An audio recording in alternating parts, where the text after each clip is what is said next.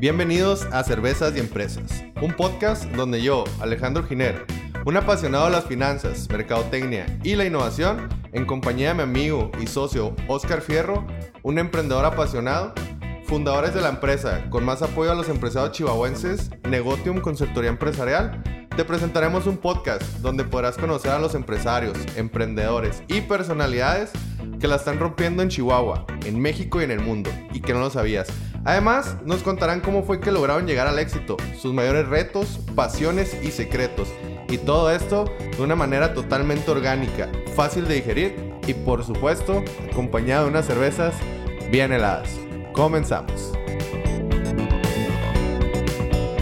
Bienvenidos a este su podcast, como siempre un gusto de saludar a todos nuestros oyentes que nos escuchan pues en, en, Chihuahua, México y en varias partes del mundo. Agradecidos como siempre de que siempre estén compartiendo nuestras redes sociales y pues eh, los capítulos, ¿no? ¿Cómo estás, Oscar? Muy bien, ¿y tú, Alex? Bien, ¿Cómo ya, andas? Ya casi fin de semana, ¿no? Gracias a Dios. Hemos tenido una semana muy alborotada, Sí, tengo que admitirlo, y muy cansada. Muy cansada, muy, con mucho trabajo. Yo te veo muy bien, ¿eh? A pesar de todo. Ah, no, es que uno es bello de naturaleza, chato. Sí, lo que no te dio de tamaño, ¿eh? Este, Chiquito pero rinconero. Y fíjense que hoy les tengo una sorpresa muy agradable desde Michoacán. Eh, la tierra ahí, eh, ¿cómo le dicen? La tierra caliente, ¿no? ¿Es la tierra caliente? No, ese la eres tú. capital mundial del aguacate. Ah, la capital mundial de la... La verdad no sabía que le decían así, pero muchas gracias por aclararlo. Este... Exacto. eso ¿A es- poco no, sí? no, es que ese no es Juárez. ¿No? Ese es un dato que no conocía, Necesito chato. verla. Y al, al Buki, que es de Ario de Rosales. Hijo de su madre. Fíjate. Qué falta de cultura general nos falta, gordo. Chato, pues es que no te pones a No, estudiar yo siempre bien. pensé que Juárez había visto crecer a Juan Gabriel. No nacer. Lo adoptó. Juárez, ajá, Juárez lo adoptó Sí. y Juan Gabriel adoptó a Juárez. El divo de Juárez, pues. Yo se voy a seguir diciendo así. Bueno, por favor, preséntanos a nuestra Sí, aquí invitada, le presento. chato. Eso es lo más importante el día de hoy. A Gabriela Quesada, máster en fiscal, contadora pública y abogada de profesión. ¿Cómo estás, Gaby? ¿Qué tal? Buenas noches. Gracias por invitarme. No, gracias a ti por venir, por estar aquí, hon- honrarnos con tu presencia. Hoy aprendí una palabra nueva. Es Sí. esa. ¿Cuál? ¿Cómo que Honrar. Ah, honrar. Sí, Sí, estuve buscando en el diccionario. Este, no, te, te agradecemos mucho tu visita y para poner un poquito en contexto a las personas, a la gente que nos está escuchando, eh, Gaby eh, es empresaria, ella es eh, fundadora de una empresa consultora de servicios de consultoría empresarial, de fiscal, finanzas, contabilidad. eh, Laboral. laboral, etcétera. Es, es un, es, eh, tiene casi 10 años de experiencia en este ramo, aparte de que tiene eh, experiencia en, pues, obviamente atrás. Gaby, ¿por qué nos- no nos platicas de eso? ¿De quién eres tú? ¿Dónde? Obviamente dijimos dónde naciste, pero pues a lo mejor la ciudad. Este, ¿Dónde Claro creciste? ¿Dónde te desarrollaste? ¿Dónde estudiaste? ¿Y cómo Este, comenzó este sueño? ¿Cómo comenzó todo, literal? Mm, Bueno, empezamos. eh, yo soy originaria de la ciudad de Uruapan, Michoacán, que es la capital mundial del aguacate. Y eh, estudié en la ciudad de Morelia, en la capital del, del estado de Michoacán. Estudié la carrera de licenciado en Derecho. Eh, estuve trabajando en el tribunal. Mm, Duré trabajando ahí los cinco años de la carrera, obviamente. También estuve en agencias del Ministerio Público en la ciudad de Uruapan. Y pues obviamente uno va hasta donde el destino lo guía. Y obviamente caí aquí, aquí estudié la maestría en impuestos y estudié también la carrera de contabilidad. Am, obviamente mi coco siempre fue lo fiscal. En la universidad, pues la materia de fiscal era lo que más se me complicaba, no lo lograba comprender. Incluso si ustedes abren la ley del impuesto sobre la renta o el código fiscal, pues se dan cuenta que no, como que viene en otro idioma, a pesar de que viene en español, es un lenguaje cero comprensible para los simples mortales. A mí me costó muchísimo tiempo, esfuerzo, estudio descifrarlo, pero siempre he sido una persona de retos. Entonces el hecho de que fuera mi coco y por qué no puedo aprender en la materia fiscal fue lo que me motivó a, irme por esta área, ¿no? Para lograr comprenderlo. Entonces aquí eh, en la Watch que me abrió las puertas, estudié la maestría en impuestos y me fue muy bien, empecé a involucrarme en temas eh, pues más de tipo contables Y obviamente que si del cielo te caen limones, pues aprendes a hacer limonada, ¿no? Claro. Entonces, a es. pesar de que no era mi, mi intención a lo mejor irme por el lado contable, pues la vida me fue llevando por esa ruta. Y posteriormente entré a estudiar la carrera de contabilidad. Entonces ya nos desarrollamos en un círculo más completo. Eh, también estuve trabajando... eh, no, la... la que- ¿Ulsa? no. ¿De Durango? El- ¿Tec sí, Milenio? sí, es la Salle. Sí, es la Salle. Ulsa. Es la que está acá para el... El, El rejón. el release, Pues ¿verdad? sí es la. Ulsa. Sí, ahí.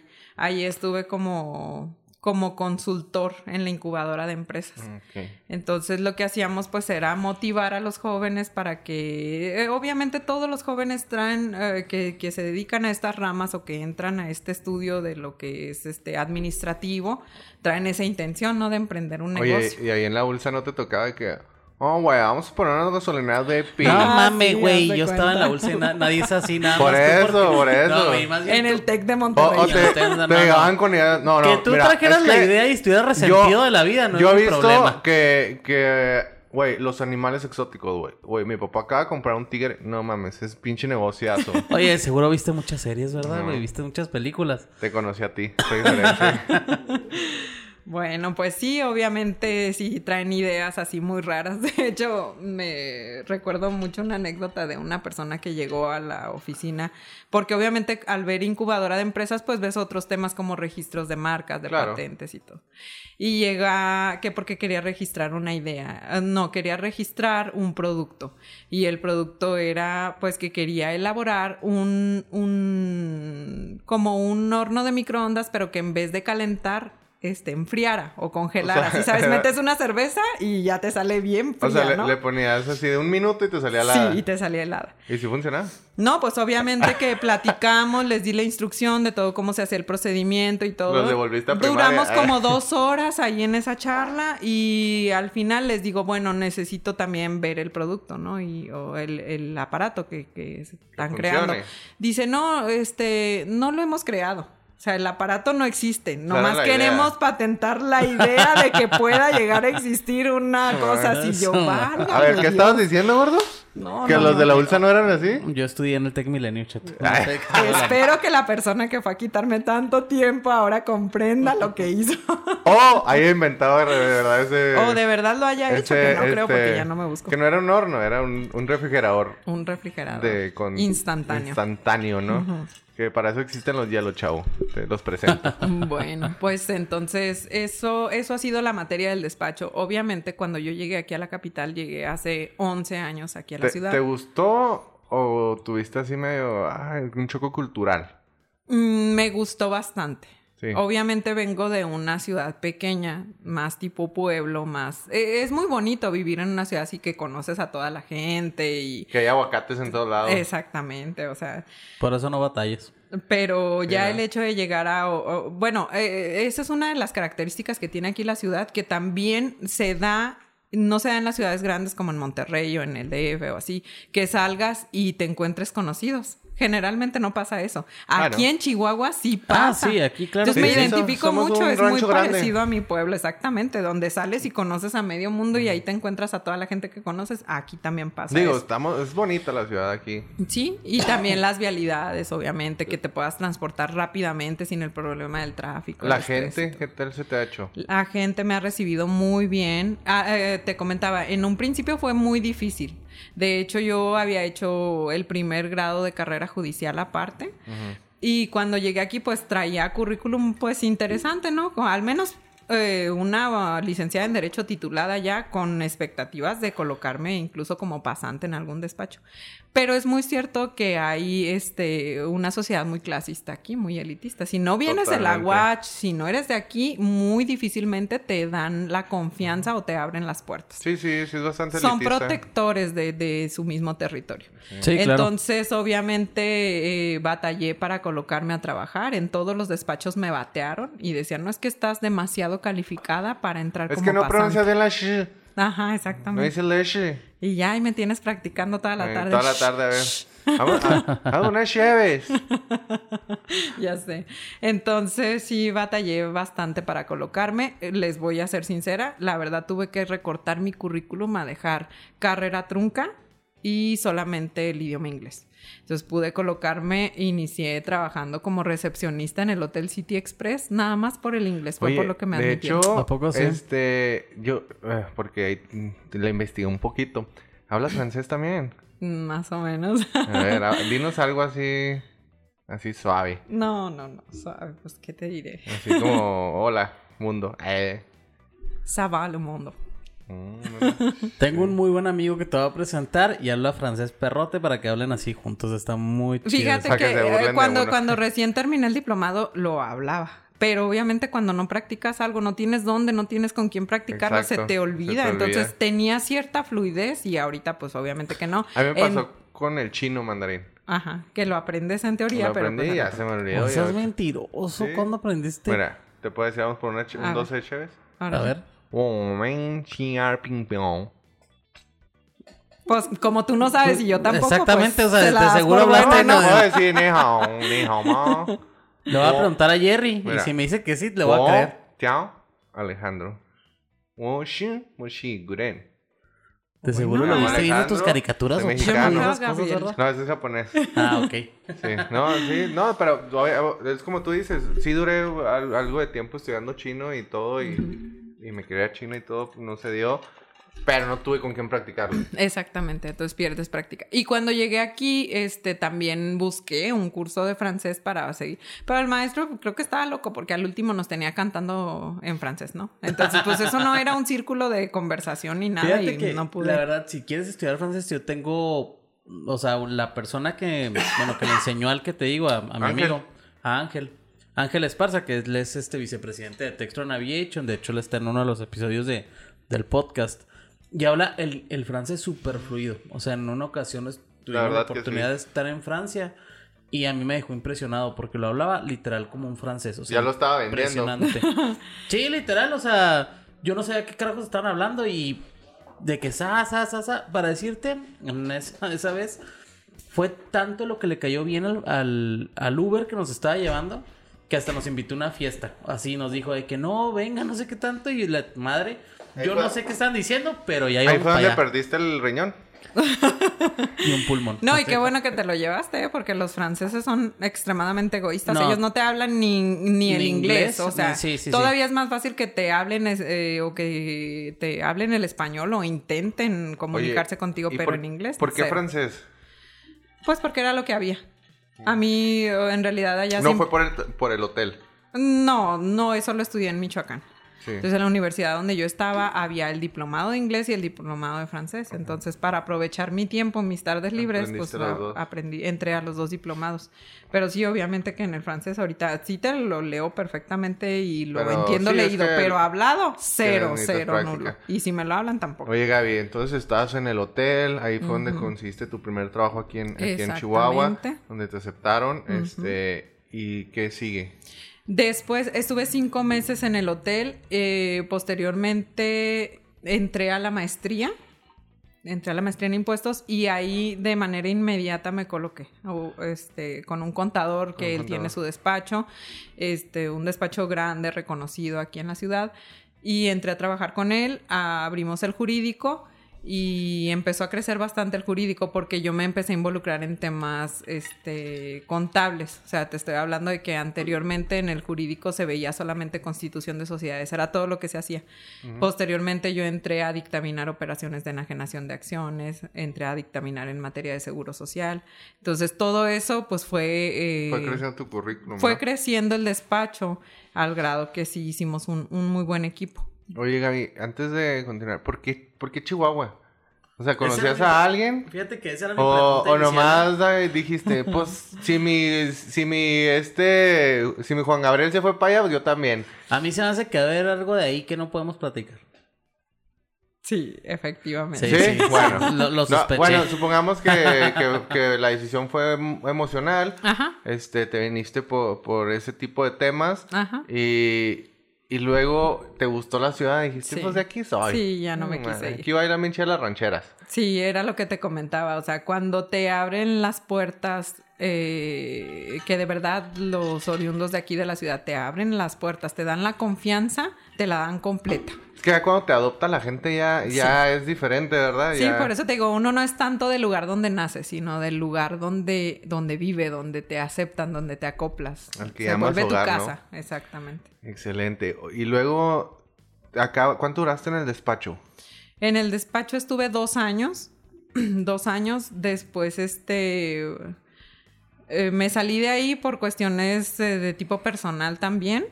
Obviamente No hubo- fue tanto laboral. Eh, fue laboral en el Ambos. sentido de que sí llega un punto en el que empieza, eh, siempre que trabajas en una sociedad, una de las dos personas trabaja más que la otra, Claro. ¿no? Entonces siempre empiezan a surgir diferencias. Y parte de esas diferencias fue por lo que yo decidí para conservar una buena relación con mi anterior jefe o anterior socio, fue que decidimos eh, separarnos. Te quiero hacer una pregunta, ¿y tú qué piensas? Bueno, ya no estás diciendo sobre las sociedades, pero ¿qué piensas sobre tener un socio? O sea, ¿tú ahorita tendrías un socio, no lo tendrías? ¿O en qué te fijarías para tener un socio? Sí, bueno, eso es fundamental y lo principal por lo que llegan al despacho. Un montón de gente llega con la idea de es que nos vamos a asociar y queremos constituir una empresa. No, a ver, espera, primero. No te puedes aventar así como el borras. Porque en los casi 10 años que tengo de experiencia en esta rama, eh, me ha tocado ver muchas sociedades que se que siempre salen mal por lo que te estoy comentando. No van a trabajar en partes iguales. Que es un No. matrimonio. Es un matrimonio. Yo o sea, Oscar y yo de repente nos besamos y todo, pero... Pero a veces por- nos peleamos por, también. Por lo profesional nada más, ¿sabes? Como para Ajá. seguir bien la sociedad. No, o sea. pero por ejemplo, yo una experiencia propia en- con otra empresa igual. O sea, yo tuve otros dos socios y literal, con uno de ellos, para nada, es uno de mis mejores amigos, lo quiero mucho, pero el otro, neta, lo quería matar. O sea, ya estaba yo harto, cansado. Este, fueron problemas tras problemas tras problemas. Y de te queda como que ese poquito miedo. Cuando, por ejemplo, me junté con Alex para hacer este, lo de la empresa esta de Negotium, sí batallé un poquito porque decía, pues, no, es que si me sale igual que este güey, No es pero no. cierto, no batalló. Dijo, es güero y tiene papeles, vámonos. Sí, me va a llevar al chuco. No, de hecho, es eh, las sociedades que he visto que funcionan y que se mantienen y que duran más tiempo son generalmente las sociedades familiares, ¿verdad? Obviamente, eh, para constituir una sociedad, pues se necesitan más de dos personas. Claro. Sí, claro. Entonces, ¿qué es lo que hacen? Eh, la cabeza y el que dirige y el que es el verdadero dueño de la empresa es uno solo. Entonces, ¿qué es lo que hace? Pues mete de socios a- Al hijo, al al hijo, a la esposa, al papá, lo que sea. Y ese tipo de sociedades se mantiene porque una sola persona es la que lleva la dirección. cabeza. De hecho, es, ese caso es el que tenemos nosotros, este, por ejemplo, con, con la familia. Eh, estamos en sociedad, este, mi mamá, mi papá, mi hermano y yo. Pero en realidad el que lleva todo es mi papá, que es el laboratorio. Es- Estamos como fierro, murgue- fierro, No, fierro no. loya. Entonces, este, literal, mi papá es el que maneja todo, pero nunca ha habido ningún conflicto. Pero está hecha la Sí, sociedad así. porque tu papá es. Sí, es mi papá. Es mi papá. Sí. Así dejémoslo. Sí, por eso también se creó la figura de las SAS, de las sociedades unipersonales, ¿verdad? Porque busca la gente crear sociedades y no tributar como persona física, porque obviamente al momento de crear una persona moral, una sociedad, una persona jurídica distinta a ti mismo, porque eh, cuando eres tú, eres tú y tu patrimonio personal. y tu patrimonio persona. personal está comprometido a responder de todas las obligaciones que tú te eches encima. ¿Qué es lo que pasa cuando creas una persona moral distinta que tiene su patrimonio propio y responde por sus propias obligaciones? Entonces, es el motivo por el que sí es conveniente crear empresas, crear sociedades como tal para proteger los patrimonios personales y para que la empresa responda solamente por las obligaciones que se contraen desde el punto de vista de esa empresa, desde su operación. Oye, Gaby, yo tengo una duda. Entonces, por ejemplo, si yo, no sé, soy X persona y tengo ganas de abrir una empresa, ¿me puedo acercar contigo para que me ayudes desde el inicio a hacer todo? Sí, claro. desde el registro de la marca, del logo, de todo literal. O sea, los ambientes contables, legales. acta constitutiva, etcétera. Sí, claro. Sí, claro. Este... ¿Cómo se llama tu consultora, Gaby? Porque no lo hemos mencionado. Bueno, el nombre comercial es GQ, Consultoría GQ. Integral de Empresas, es correcto. Y la razón social es Servicios de Asistencia y Planeación Nada más da servicios aquí en el estado. No, no tenemos, trabajamos en conjunto en muchos otros lugares. Ok, por si nos escuchan de otros lugares, pues ya saben, Sí. aquí se pueden acercar, digo, nos pueden contactar. Sí, porque además en el ramo contable, bueno, en cualquier ramo, ahorita la tecnología está tan avanzada que tú puedes llevar clientes de cualquier parte de la República y por los medios electrónicos es suficiente para que lleves incluso una contabilidad. Mucha gente llega ahí al despacho y dice, este, ¿qué te tengo que traer para que me lleves la contabilidad? Y te quieren llevar una sarta de papeles que ahorita ya no son necesarios, porque ahorita ya todo es electrónico. Todo es electrónico. Entonces yo lo que les digo es lo único que voy a necesitar son tus estados de cuenta. Porque todo lo demás yo ya tengo acceso a esa información. En cuanto me pases tus claves, tus contraseñas, yo ya sé perfectamente quién, ¿Quién eres, y qué ¿Dónde hiciste. duermes? Exactamente. Oye, Gaby, y bueno, nos quedamos, sales del despacho y ¿cuándo decides abrir el tuyo? ¿Desde antes? ¿O, o cómo fue esa transición, eh, incluso mental, de decir, bueno, ya no quiero buscar trabajo, me voy a ir por lo mío? Pues yo creo que es algo con lo que nacemos. Y me, eso me queda muy claro porque yo siempre voy por la vida tratando de motivar a las personas para que se vuelvan independientes y tengan sus propios negocios y que se avienten Como por Carlos su Muñoz. cuenta. Eh, tú, Exactamente. re- ¿por qué, por qué no has renunciado, güey? Ya por una empresa. Exactamente, haz de cuenta, esa soy yo. Hasta que una persona, pues, me, me la contestó, ¿no? Y me dijo, oye, es que tú estás acostumbrada a, ver eso. todo desde el punto de vista empresarial. Pero tienes que entender que muchos nacemos para ser obreros. Y queremos serlo. Y estamos Y- acostumbrados. Y, y somos más que- cómodos extendiendo la mano Claro. y cobrando un salario. Y necesitas de ellos, porque son los, em- son los em- pues, empleados que te van, a, te van a hacer crecer tu empresa, son los que van a construir tu empresa. Y es algo que tú también aprendiste, porque Sí, yo muchas aprendí veces... tener igual que tú. Muchas veces Alex era de que, no, es que emprendan y emprendan. Pero no, o sea, hay gente que realmente le gusta y está bien, o sea, realmente está muy padre. Si te gusta estar, pues, en, en esa, en esa zona, y a lo mejor eso es lo que te complementa y dices, a mí no me gusta de emprender, no me gusta andar batallando, o sea, yo tengo mi sueldo fijo, tengo mis prestaciones, tengo todo y soy feliz. Sí. Entonces, era lo que yo a veces platicaba con Alex. Le decía, güey, pues es que a veces hay gente que, que le gusta ese estilo de vida. A lo mejor a ti no, pero ellos sí, y ellos son felices y a lo mejor les va súper bien. Pero Sí, digo, digo creo Van que personas como nosotros traemos este circuito Es lo que te digo, naces con ¿no? ello. O sea, na- nacemos así y, y no entendemos muchas veces el por qué la gente no lo hace. O sea, dices, oye, pues, pues, nosotros pensamos así, no sé si te pasa. Es que todos tenemos la misma capacidad de crear algo. Claro. Y el crear algo, puedes hacerlo una empresa.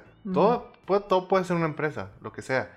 Y, y a lo mejor eso nos, nos, así, bueno, nos hace, nos hace desesperarnos de, de decir, oye, pues esta persona es súper buenísima y está trabajando para esta persona que no vale ni más y por qué no lo hace, pero pues les gusta realmente. Sí, o sea, puedes, puedes crear algo y todos podemos crear algo, pero no todos tienen la capacidad de ejercer un liderazgo. ¿no? Claro, digo, al fin y al cabo, siempre, yo creo que, y eso es algo que, que normalmente lo puedes ver en películas, en biografías, en lo que sea, siempre está el Batman y el Robin.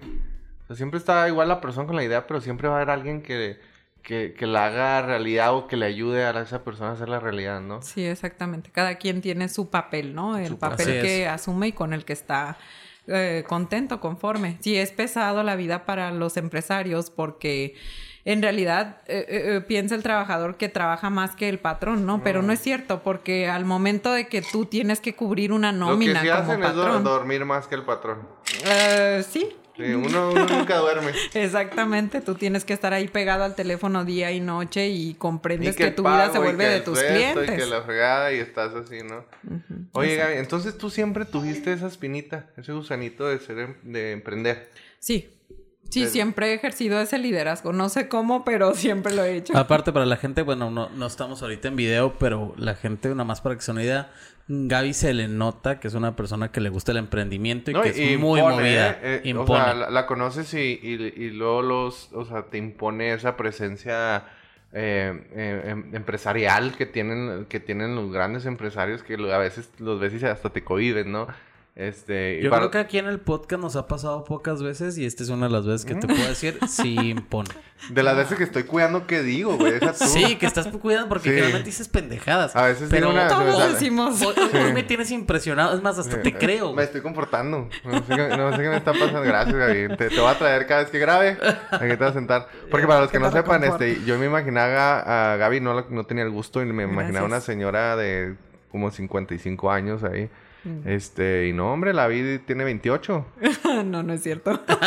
Parece. Un poquito más, un poquito Parece, más nada más. parece. 34, pero no oculto la edad, ¿verdad? Porque mi trabajo me ha costado llegar hasta esta edad. Y este ha sido un, un proceso muy agradable. Te comentaba después del despacho, me tocó levantarme dos veces, empezar de cero dos veces. ¿Empezaste, desde el principio empezaste con la idea de la consultora o era nada más así que No. freelancer? No, no, no, yo decía hacer equipo con alguien. O sea, asociarme con alguien, trabajar en Que ya equipo con tuviera alguien. más establecido su... Exactamente, por el hecho de no conocer a nadie aquí, Ok. ¿no?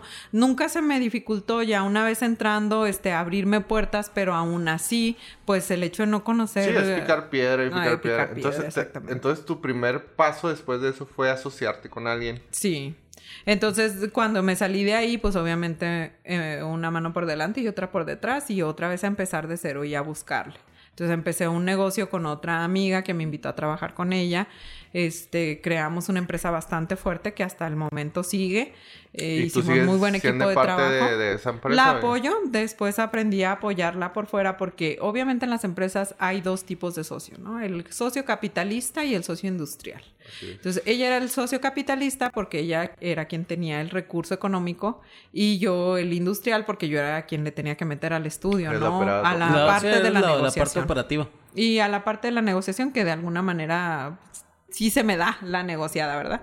Entonces, de- crecimos mucho, nos fuimos a una oficina en el edificio Roma, después nos fuimos a una oficina en Distrito 1 y, y sí se, se volvió muy, muy fuerte la empresa. El asunto fue eh, en el punto en que no te reconocen como un socio industrial, sino te quieren ver como un empleado, empiezan a claro. disponer de tus horarios personales y pues ya llega un punto en el que dices, tengo que valorar, o sea... Y rompiste tu relación ahí con... Rompimos relación, sin embargo, seguimos trabajando Digo, juntas algunas laboral, cosas. ¿no? Exacto. Este, me retiro de ahí y otra vez, una mano por delante y una por detrás y a buscarle otra vez. Entonces me, me junto con otro colega contador, eh, conseguimos un cliente y, e iniciamos una auditoría de, de ese cliente que conseguí yo. Y resulta que me topo con machismo puro ahí, ¿verdad? Obviamente eran tres hombres contadores y se, a pesar de que mi amigo me ¿Qué apoyó. tipo y- de machismo? Sí. Espérame, yo tengo una, una, una pregunta antes de, de- Sí. de la tuya. Es, bueno, por ejemplo, tú que estuviste aquí en esto, ¿te tocó lo que se le llama techo de cristal? No. O sea, literal, ¿o no? ¿Qué es eso? El techo de cristal es cuando eres mujer y te limitan, o sea, como que chocas Como si no hubiera las mismas oportunidades las mismas para el oportunidades que del hombre. O sea, el hombre te frena o te hace algo, pero no puedes crecer. Sí, tal vez ahí sí lo viví un poco. Sí, es cuando literal, simplemente por el hecho de ser mujer, este, no tienes las mismas oportunidades que el hombre. Yo creo que sí fue en parte lo que me tocó vivir porque les digo, conseguí una auditoría, metí al cliente, entonces divido el trabajo entre ellos tres contadores. Yo para ese entonces no era contadora, pero ya traía mucha experiencia de conta. Ajá. Entonces eh, dividimos el trabajo, la auditoría, en cuatro partes. Los otros tres contadores, mi amigo incluido ahí, este, él me dijo, no, está bien, lo hacemos entre los cuatro. Yo no supe nada hasta el final, a la parte ya donde se vino el cobro de honorarios, porque allá al momento del cobro reparte en tres partes. Y me dice, entonces yo te voy a dar sea, de la mía. en Y la yo, madre. pero ¿por qué? Le digo, si trabajamos los cuatro en este proyecto, Claro. me dice, sí, dice, lo que pasa es que mis compañeros no querían que tú entraras porque tú no eres contador. Ay, incluso aunque fuera tu cliente. Aunque fuera mi cliente. Fuck. Entonces, ¡Qué coraje! qué Cuando feo, me dijeron eso, pues claro que dije, ¿what? ¡Qué pues, coraje! ¿En serio? Salimos muy mal, salimos muy mal en esa situación, en esa ocasión. Pero eso ya me sirvió a mí porque fue el último golpe que necesitaba para darme cuenta que tenía que aventarme yo sola. Sí, fue como... eh, o sea, fue la vida diciéndote... qué haces con otra gente. Exactamente. O sea, ¿qué te falta a ti, no? Exactamente. Y es ahí donde decido, digo, bueno, se acabó. O sea, soy sola y me voy a aventar sola a hacer lo que sé hacer y punto. Y ojalá nos estén escuchando sus contadores. Entonces fue la, eh, esta ocasión ya detonó todo y fue cuando yo arranqué mi negocio sola. Y en el ahí, 2013, ¿verdad? En el 2013 creé la empresa y estuve trabajándola así tal cual, pero hasta hace cinco años fue cuando yo empecé a trabajar ya completamente sola, abrí mis oficinas, este, empezó a crecer el despacho. Aquí definitivamente el empuje lo es la recomendación de las personas. Claro. Sí, claro. No, No, hay mejor publicidad que lo que se La va de boca boca a boca. boca, sí. Exactamente. Toda la publicidad indirecta. Exactamente, entonces eso fue lo que pasó con, con el despacho, eso, con- eso pasó con Jeju Consultores, que empezó a, a correrse la voz o de alguna manera me recomendaban, empezaron a llegar más clientes, empezamos a abarcar más áreas, después contraté personal de apoyo, obviamente eh, es bien difícil para el que es emprendedor aprender a delegar, Claro. pero tienes que entender que si no aprendes a delegar, no va a crecer el negocio. Y fíjate que es muy difícil para cuando, bueno, por ejemplo, en mi caso, de que cuando abres una empresa y así y vienes, por ejemplo, no sé, yo en mi caso que venía de la maquiladora, es muy diferente ese ámbito a cuando emprendes y empiezas a delegar responsabilidades, porque uno está acostumbrado a hacerlo todo. Entonces, el delegarlo, batallas, o sea, casi como que Sí, no. en la maquila no, en la sí, maquila cada quien, ahí está el del café, el que te... Ajá, sí, sí, sí. Pero es que cada cabeza es un mundo. Exactamente. Entonces tú quieres que todo se haga como tú lo Ah, sí. harías, ¿no? Y aquí es donde tienes que entender que cada quien tiene su forma Su de hacer de las trabajar. cosas y tienes que darles esa libertad para que cada quien se desarrolle en lo propio. Eso sí, o sea, el que tiene la batuta, el que ejerce el liderazgo ahí es el que asume la responsabilidad, porque obviamente si llega el cliente y dices que me hicieron algo como yo, como no debía hacer, pues tú asumes esa responsabilidad porque son tus empleados, es tu personal. totalmente. Sí, claro. Entonces, esa es la parte difícil, pero una vez que aprendes a soltar, te das cuenta que empiezas a crecer más. ¿Y qué tipo, bueno, no sé si se puede decir, pero qué clientes ahorita tienes o algunos que nos puedas mencionar? Bueno, mm, normalmente no lo menciono porque pues es un detalle acá más eh, íntimo del despacho, ¿no? Pero eh, manejo el corporativo de algunas empresas oh, fuertes, dentro de ellas pues estamos manejando el corporativo de Visa del Norte, Eh, traigo algunas otras empresas donde Sofom, ah, Sí. sí, este, donde hacemos eh, O sea, estudios ya- de... sí tienes ya situación empresas pues, patrimonial. bastante grandes. Sí, sí manejamos algunas empresas fuertes, eh, sobre todo el tema corporativo, porque es un tema donde hay, sí hay abogados corporativos, pero es muy difícil que el abogado corporativo lo sea también en el área fiscal. Sí, y claro. estas son cosas que van íntimamente relacionadas. Es decir, que el que hace corporativo, el que te va a desarrollar un acta de asamblea, debe conocer el manejo contable y el manejo fiscal de la empresa para que te pueda hacer un buen trabajo. Porque el que es simplemente abogado va a agarrar un formato, un machote y lo va a hacer así tal cual. Ajá. Entonces, eh, necesitas un conocimiento más amplio para que puedas entregar un trabajo de Claro. calidad y ha sido parte de lo que nos ha empujado a nosotros que el hecho que dicen, bueno, es que ella conoce la parte contable, conoce la parte fiscal, sabe de dónde viene a lo mejor una utilidad que se va a repartir en un dividendo, en un acta de asamblea, entonces ya sabes tú de dónde viene y cómo tienes que organizar la información para elaborar el documento. Entonces, te digo, todo va de la mano y entre más áreas conozcas, puedes entregar un servicio más profesional. Oye, Gaby, y platícame, ¿cuál fue tu o ha sido tu mayor reto eh, emprendiendo? Mm, como te digo, o sea, delegar funciones. Porque Ese- yo soy sí, sumamente así, el recurso aprensiva. humano fue... Sí, ese es el mayor reto, porque soy muy aprensiva. Eh, de hecho, tenía una máxima que era, si quieres algo bien hecho, lo tienes que hacer tú mismo. Sí. Esa es una máxima hasta cierto punto denota egoísmo, ¿no? Porque te- o eh, egocentrismo también que dice, solamente yo lo puedo hacer bien y no tienes que abrir tu mente y tienes que estar dispuesto a entender que las personas también tienen capacidades y esas Claro. capacidades muchas veces te pueden superar a ti. Yo es algo de lo que le digo a mis muchachas, al personal que tengo en la oficina. Yo el día de mañana quiero verla, no las quiero ver aquí siempre. O sea, quiero que ustedes Que aprendan lo que ¿no? tengan que Pero aprender. fíjate qué crezcan. importante es eso, ¿eh? Porque yo, bueno, que he estado en el ámbito de recursos humanos. O sea, muchas veces los jefes no lo ven así. O sea, no es como que, ay, te quiero ver crecer. Al contrario, hay personas que les prefieren, si ven como que alguien que va para arriba, que tiene potencial, lo hunden. Sí. Sí, de que no, es que tú no puedes, tú no puedes. grandes. Exactamente, o sea, O luego te dicen, es que se va a robar al cliente o me robó los Exactamente. clientes. Los clientes no tienen dueño. El cliente es de quien los trabaja. Sí. Si tú le inspiras la confianza al cliente, el cliente va a estar contigo. ¿sí? Entonces, si una persona da su mejor esfuerzo y a lo mejor se ganó la confianza del cliente, pues adelante, si le puede servir y le puede trabajar. Hay muchísimos clientes, hay mucho empresariado aquí, hay mucho, mucha tela de donde cortar como para querer absorber todo el mercado uno solo, Estoy de ¿no? acuerdo contigo. Totalmente. Oye, eh, entonces, ¿cómo hiciste crecer tu despacho? O sea, porque no fue así como que la noche y la mañana, ¿no? O sea, ¿cómo, cómo fueron esos caminitos? ¿Por dónde te moviste? ¿Con amigos? ¿Con ex clientes? ¿Cómo lo hiciste? Sí, pues eh, con amistades no, porque pues obviamente al no haber salido yo aquí de la universidad. Sí, estás este, limitada a eso. Estaba limitada por el punto de conocer gente y eso, el contacto con la gente.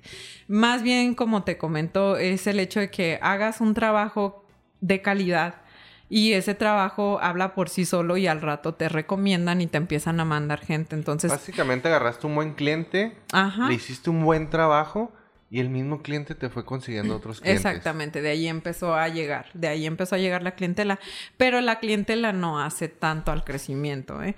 Porque incluso te puedo decir, es un número limitado de clientes los que tenemos en el despacho, a lo mejor nos vamos a 50, es un despacho pequeño, pero más allá de eso, el crecimiento lo obtienes cuando, cuando empiezas a hacer equipos de trabajo.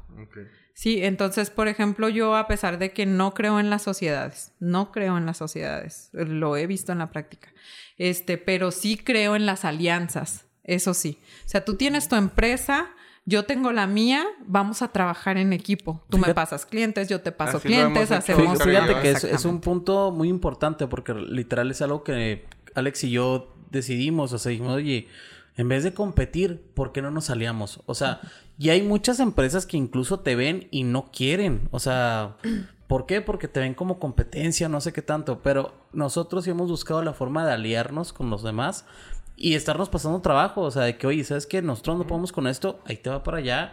O tú estás muy atorado de trabajo, tú eres Simplemente, grande. ajá, simplemente estamos para aquí. que mejoren todos. Sí. Ajá. Y, y hemos logrado, gracias a Dios, una- varias alianzas comerciales de en cuestión de que, oye, pues, eh, digo, yo lo puedo hacer, pero yo sé que ahorita no traes tanto trabajo y te va. Vele dando. ¿Por qué? Porque va a ser recíproco. Exacto. Y, y- y- y es lo padre, ¿no? O sea, tener esas alianzas, eh, estrategias comerciales con personas que y van confiando en ti, tú vas confiando en ella y van creciendo todos juntos. Y eso es algo que siento que le falta mucho aquí en... Es, Sí. es algo que hemos visto mucho aquí en Chihuahua, que en Chihuahua la gente es muy competitiva en ese aspecto. O sea, si tú tienes una empresa, en vez de ayudarte a crecer, tratan de hundirte, generalmente. A diferencia de, no sé, Monterrey, que ellos apoyan mucho. Justamente ahorita tenemos un cliente que nos platicaba eso el día de ayer, que decían, es que lo que queremos es impulsarnos, o sea, que nos estemos apoyando y seguir creciendo. Pero el problema es que aquí en Chihuahua nos hemos topado con ese problema de que conocemos personas y en vez de apoyarnos, nos friegan, nos, meten trabas. Ajá, exactamente. Ajá, Sí, es parte de la envidia. En el momento que comprendas que no lo puedes hacer todo tú solo y que, y que tengas la voluntad de ayudar a tu prójimo, o sea, que tengas una verdadera, pues eh, yo lo he visto en el caso de las mujeres, eh, una verdadera sororidad se le llama, este, que es una solidaridad entre mujeres, ¿no? Porque aquí yo tengo un lema que es entre mujeres te veas. Porque yo me he parado así en lugares y cuando se trata de tratar con un hombre y de negociar con un hombre, excelente. Pero te topes con una mujer. Sí, es mucho pero- más. Es o la sea, competencia ya directa. nada más te ponen la barrida y si te consideran competencia físicamente o lo que sea, pues ya es Ya. un bloqueo total. Y cuídate porque te veas ahí en ese. ¿qué, ¿qué le recomiendas tú a las mujeres que nos están escuchando? ¿Cómo deben de, de, De afrontar esta de situación. afrontar la- tanto el emprendimiento como lo- cualquier área laboral? ¿Cómo, cómo, cómo eh, cruzar todas esas barreras y demostrar que, que lo hacen, lo hacen bien e incluso lo hacen, lo hacen mejor? Ajá. O sea, si queremos posicionar a la mujer en el empresariado, tenemos que aprender que que necesitamos apoyarnos la una a la otra, no vernos como una competencia. El día de ayer o antier que firmamos el contrato de arrendamiento que les acabo de comentar, Sí. este, me topé con una empresaria que es dueña de la plaza esta que estamos, donde vamos a rentar oficinas, donde acabamos de rentar. Y sentí muy padre porque eh, llegamos mi amiga Virillo, que es con quien estamos eh, armando esta, esta alianza. Y nos, eh, yo esperaba que me pidiera un aval, una carta de recomendación, el currículum de la empresa, todo lo que nos habían pedido en otros lugares para poder firmar contrato de arrendamiento. Y ella se limitó a vernos a las dos y dijo, le dije, ¿qué necesita Marta para podernos hacer el contrato? Dijo, no necesito nada. Dijo, lo que se ve no se pregunta. Y entre mujeres ¿eh? empresarias nos, nos reconocemos, dijo. Entonces, toda la confianza para ustedes. Digo, de- debe de tener un colmillazo la señora. Sí, obviamente, te de- estoy hablando te de una Puede persona. reconocer a cualquier tipo de persona, la puede reconocer así en 10 segundos. Sí, no nos pidió nada. Firmamos y de palabra y con todo el compromiso que nosotras eh, este, representamos y estuvo de acuerdo y así se selló el pacto. Entonces, cuando ves esas cosas dices, qué bonito es cuando las mujeres nos apoyamos, que creemos la una en la otra. Sí, cuando dejamos de lado esas envidias, esas arrogancias, esa, Esa mentalidad esa absurda, competencia. ¿no? Que- Exactamente. Que, que incluso te... Digo, no, no voy a hablar de otras cosas, pero que incluso te ocupan mucha mente. Porque el, el estar pensando en todo eso, o sea, ya traes la mitad de la mente ocupada. Y te olvidas de lo que realmente va a ser el crecimiento, lo que te va a hacer llegar hacia donde tú quieres ir, ¿no? Sí, Entonces, qué, qué bueno que tú tengas esa mentalidad y que la hayas aplicado y que te haya funcionado. sí. Este, qué bueno que les estés eh, recomendando ese tipo de cosas a, la- a las, a las mujeres, porque hay muchísimas mujeres empresarias que estoy seguro que, que te van a escuchar y van a decir, sí, cierto, o sea. ¿por qué no? Y que van a ir con la vecina, oye vecina, este, yo me acuerdo que usted hace esto. ¿por qué no hacemos una alianza, no? Este, creo que, que, que ese es el caso, ¿no? Que, que las mujeres no, no se vean como, com- ni si- bueno, las personas en general no se vean como competencia y se empiecen a apoyar, porque al fin y al cabo el mundo es demasiado vasto y alcanza para todos. Sí. Sí, ahora no soy feminista, no me declaro como tal, pero reconozco las capacidades de las mujeres en razón de que podemos hacer muchas cosas al mismo tiempo y cosas bien hechas o tenemos la facilidad de hacerlas incluso más rápido o ser un poco más eficientes. Eh, no estoy diciendo que no haya hombres que lo sean, que no lo sean, no, o pero sea, es verdad, o sea, la capacidad, o sea, las personas tienen diferentes capacidades sí. Y, y eso no, no excluye Pero a es nadie. hasta un instinto, ¿no? El instinto básico de la mujer, de ser mamá. ¿Y qué es la mamá? Pues es un ser aprensivo que quiere dirigir y coordinar y controlar. Entonces, obviamente eso te, te, te abre otros panoramas, te abre la mente y estás en todo. Tienes la habilidad de estar en todo. Eh, Porque no. lo ejerces en la casa con los niños y al mismo tiempo te vas al área profesional y lo vas a ejercer en el trabajo también. Y simplemente, yo creo que lo han visto, o sea, los muchos grandes hombres lo que han tenido es por haber tenido una gran mujer enseguida. O sea, la verdad es que eso es Yo un llegué pilar. a tener hombres jefes y mujeres jefes. Mis jefas, hijo de su madre. Era un carrillón, pero créeme que te aprendías. O sea, a mí me impresionaba que pudieran hacer tantas cosas al mismo tiempo. Yo decía, no, o sea, esa mujer no duerme. Déjame te digo algo, Alex. Yo tuve dos jefas y mis respetos. Un saludo para Lía Zárate y Vero Piñón. Neta, aprendí de ellas. O sea, lo que sé de recursos humanos, lo que sé cómo entrevistar, lo que sé cómo manejar una relación laboral, fueron por ellas. O sea, mis respetos me dieron una chinga. Sobre todo Lía. Lía me traía... Yo decía que me odiaba. No había día que no me regañara a las O sea, 7 de la- a probablemente las- sí, güey. a las 7 de la mañana tenía que yo que estar en mi lugar porque yo sabía que iba a recibir un regaño por algo. Pero te lo juro, todo lo que aprendí fue por ella. Y después se lo agradecí mucho. Ella me dijo que había sido porque me vio potencial y bueno, todo un rollo, ¿no? Pero la verdad es que, así como tú lo dices, fue, o sea, lo que sé fue por ellas. Pero hoy en día la fuerza laboral no es de los hombres. No, No. ¿verdad que no? No. Y, y No, yo, la neta no. Yo a veces tengo estas conversaciones con amigas, les digo, es que al menos yo en las empresas que a mí me han tocado, la mayoría son mujeres. Bueno, en el área administrativa, pues, en el área financiera, administrativa y todo, toda esa área laboral, son más mujeres que hombres. Porque son más buenas. Porque normalmente la mujer es más comprometida. El hombre por naturaleza le saca el compromiso. O sea, todo lo que implica un compromiso para el hombre, ahí nos vemos. ¿no? Deja tú, o sea, uno llega crudo, desvelado ahí, y ves a la mujer Ajá. totalmente Intacta. en línea.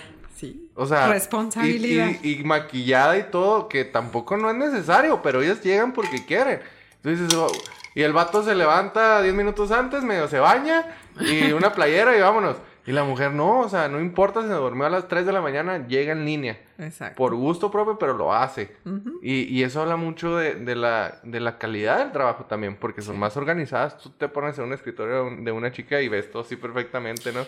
Y es que se puede hacer todo, la verdad se puede hacer todo. Yo no solamente soy empresaria, también soy mamá, en las mañanas me levanto, llevo a mis niños a la escuela, de ahí me voy al gimnasio, este, regreso, me baño, me alisto, me voy a la oficina, trabajo, regreso, hago comida, los atiendo, etcétera. O sea, de- el día tiene más de 24 horas. El problema es que no lo sabemos eh, administrar. Administrar. El- Pero es que se puede hacer todo, se puede hacer todo, nada más es cuestión de organizar los tiempos. Y es lo que la mayoría de la gente no hace. O sea, generalmente tienes la tarde libre y lo que dices es, ay, ya voy a descansar, voy a dormir y echas a perder el resto de las horas. Sí, es, tiene mucho, o sea, la mentalidad, ¿no? De, de tú mismo hasta te dices, ando cansado y ya andas cansado, ¿no? O sea, el decir, no, pues voy a seguir y puedo y ya descanso cuando llegue a la casa y me duermo, ¿no? Pero, pero tú no, o sea, tú sigues así acelerada todo el día hasta que Ah, literal acabe tu... No, y luego imagínate en tacones. Desde No. esa hora. Sí, no, no, no, no, no. olvídate, Vamos a hacer un reto, gordo. Un día hay que ponernos tacones, güey. Quiero ver. Andamos todo el día en tacones, chato. Todo el día en tacones. Nos ponemos en tacones todo el día. No, no, no, a ver no. qué tal. ¿Qué no has entendido que yo ahorita tengo sobrepeso y tú con tus cosas, güey? Gaby ¿Crees nos va a enseñar a andar de co- en tacones primero, porque no, va- no nos vayamos a matar ahí. Pero sí, vamos- de, del- del- así unos 3 centímetros nomás, güey. No, no, No, vamos de a poner unos... Se, centímetros. se me hace que estás sacando tus fetiches al sol, chato, pero no, no hay problema. Yo te sí te quiero. Con peluca y todo, Con ¿eh? peluca y todo. Sí, nos ponemos en la doblado. Bueno, pues es parte del tema, de lo que ha sido el desarrollo de la empresa. Y pues la verdad estoy muy contenta porque hemos tenido mucha aceptación de la gente aquí, muchas buenas recomendaciones, muchas buenas vibras.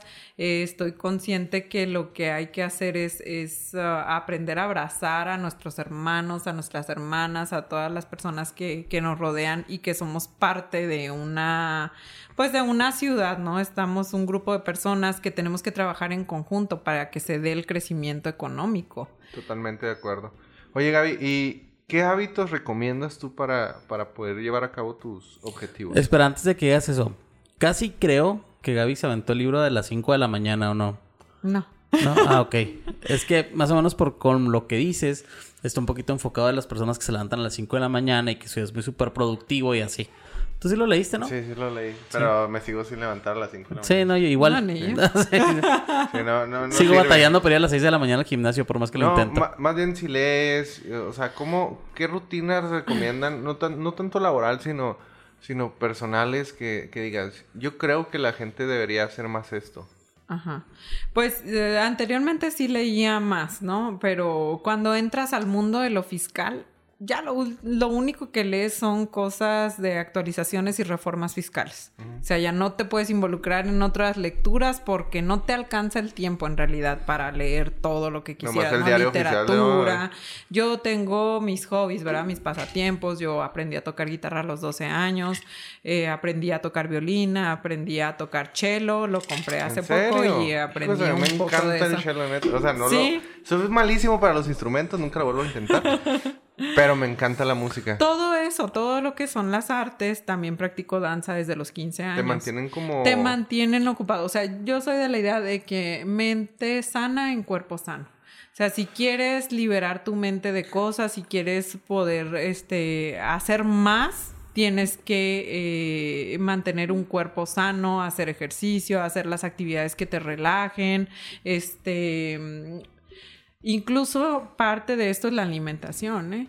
Eh, cuando tú aprendes a cuidar tu alimentación, eh, estás cuidando tu cuerpo, cuidas tu alma, cuidas tu, o sea, to- eh, todo es una conexión en el Es una cadenita, Es simplemente. una cadenita y tienes que cuidar desde aspectos más básicos que dices, ¿qué tiene que ver una dieta con mi desempeño laboral. No, y, y Muchísimo. sí tiene muchísimo. O sea, de hecho, Muchísimo. Simplemente te da un giro de 360 cuando grados comes cuando algo malo cuida. y, y estás tan pa- empanzonado, ya no quieres ni hacer nada. no tienes ni actitud, ¿no? Ajá.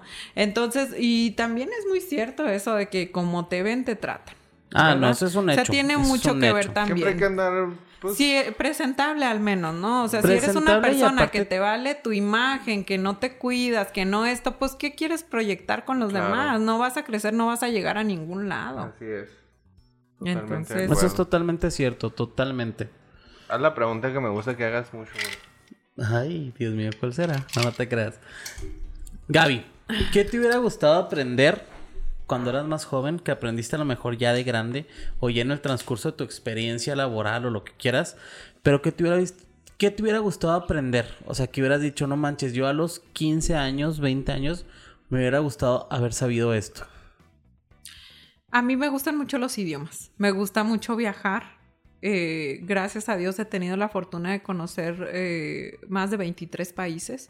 Entonces, eh, en realidad, eh, me hubiera encantado poder, incluso comple- compré en, en, en Líbano, en Beirut, un curso de árabe. Ese siempre ¿Y ha sido tal? mi sueño, aprender a hablar árabe. árabe es pero, uno de los idiomas más híjoles. difíciles que Ajá. existen, según sé. Pero sí me hubiera gustado ser políglota, o sea, hablar muchos idiomas. Digo, todavía te por- queda mucho tiempo. Aún sí, puedes. pues, lo que no puedo es de dividirlo entre el trabajo y lo que me gustaría hacer, mis pasatiempos, mis hobbies, pero sí me hubiera gustado porque eh, cuando viajas, cuando conoces otras culturas, conoces otras formas de pensar y todo, dices, ¿cómo es posible que estemos limitados por el idioma para compartir cosas con, personas de otros siempre- países? Yo siempre he pensado eso también. Ajá. Claro. Bueno, aunque el idioma universal, pues el lenguaje a señas, ¿no? Las miradas, las sonrisas, todas esas cosas Sí, que de hecho, no, sí, yo no, sé cómo me necesitas mucho. allá en- sí. A mí me tocó estar en, en Estambul. Tú nomás te No, pones hombre. borracho y hablas hasta ruso, güey. Chato, hasta latín. Latín, lengua de hebreo. Te pones a dar misa, güey. Arameo, claro, chato. Oh, minus hermano. Sí, eso me hubiera gustado. Qué chido, qué chido. Y bueno, eh, no, no nos queda mucho tiempo, entonces me, me gustaría que empezáramos con... Me gustaría que promocionaras tu empresa. este, Vamos cómo por te la parte de pueden- marketing, ahora sí. Toda la parte de marketing, Ok. tú- qué haces, este, dónde te pueden encontrar, dónde vas a estar ubicada, etcétera. Sí. O simplemente cómo literal llegar a ti. O sea, yo soy una persona que no sé ni qué pedo, pero quiero emprender. O traigo ya una idea de negocio. Ya la tengo más o menos establecida, pero necesito ayuda. Sí, ¿Cómo pues ahí vemos toda esa parte. Si tienes una idea de negocios y quieres que alguien te asesore sobre qué tipo de empresa constituir, cómo constituirte, obviamente no vas a ir a la notaría que te den un proyecto notarial porque no es un traje hecho a tu medida. Tienes que ir con un profesional que te diseñe exactamente Claro. el cuerpo de tu negocio, lo que va a hacer, el instructivo, ¿verdad? Que es el acta constitutiva. Este, ahí los asesoramos si te conviene constituirte, si te conviene eh, seguir siendo persona física desde el punto de vista fiscal tributario, que implica económicamente eh, qué parte es más benéfica en materia de impuestos para ti o qué parte te perjudica. Entonces, toda esa asesoría se les brinda de cómo incubar una empresa, desde cómo crearla de su nacimiento, cómo cuidarla, cómo cuidar un coeficiente de utilidad, que ahorita con lo de las reformas fiscales pues ya no es ni tan importante, ¿no? Porque ya entramos todos por default al, al reciclo, pero bueno, es tema que ya después tocaremos. El punto es que hay que cuidar la empresa desde su nacimiento, desde lo que es el registro de marca, ¿verdad? Para que todo esté en orden, todo esté legal, el manejo de la contabilidad, el manejo fiscal, el pago de impuestos, estrategias fiscales y posteriormente pues hay gente que llega ya cuando trae un problema, ¿no? Que quiero una regularización sí, fiscal, necesito una auditoría en materia jurídica porque no tengo mis libros sociales, nunca he hecho movimientos sociales, necesito repartir un dividendo y no tengo ni idea cómo, voy a vender acciones de mi empresa y no tengo ni idea de cuánto valen, hay que hacer un dictamen de enajenación, una evaluación de acciones o necesitan asesoría en materia laboral o eh, todo, toda Todo la necesidad Todo de la empresa. Aquí, literal. aquí el- el, eh, yo tengo otra de mis máximas que es eh, nunca digas eh, esto no te lo puedo proporcionar.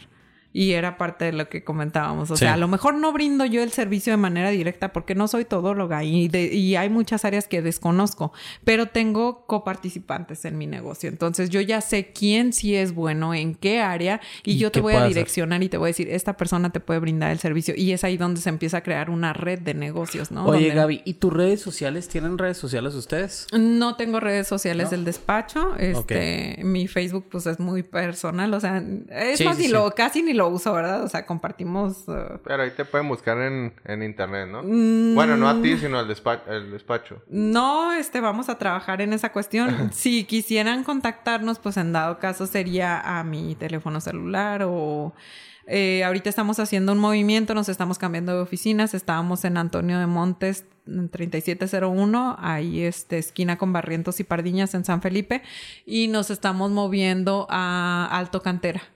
Entonces en Alto Cantera vamos a tener próximamente nuestras oficinas a partir del primero de abril.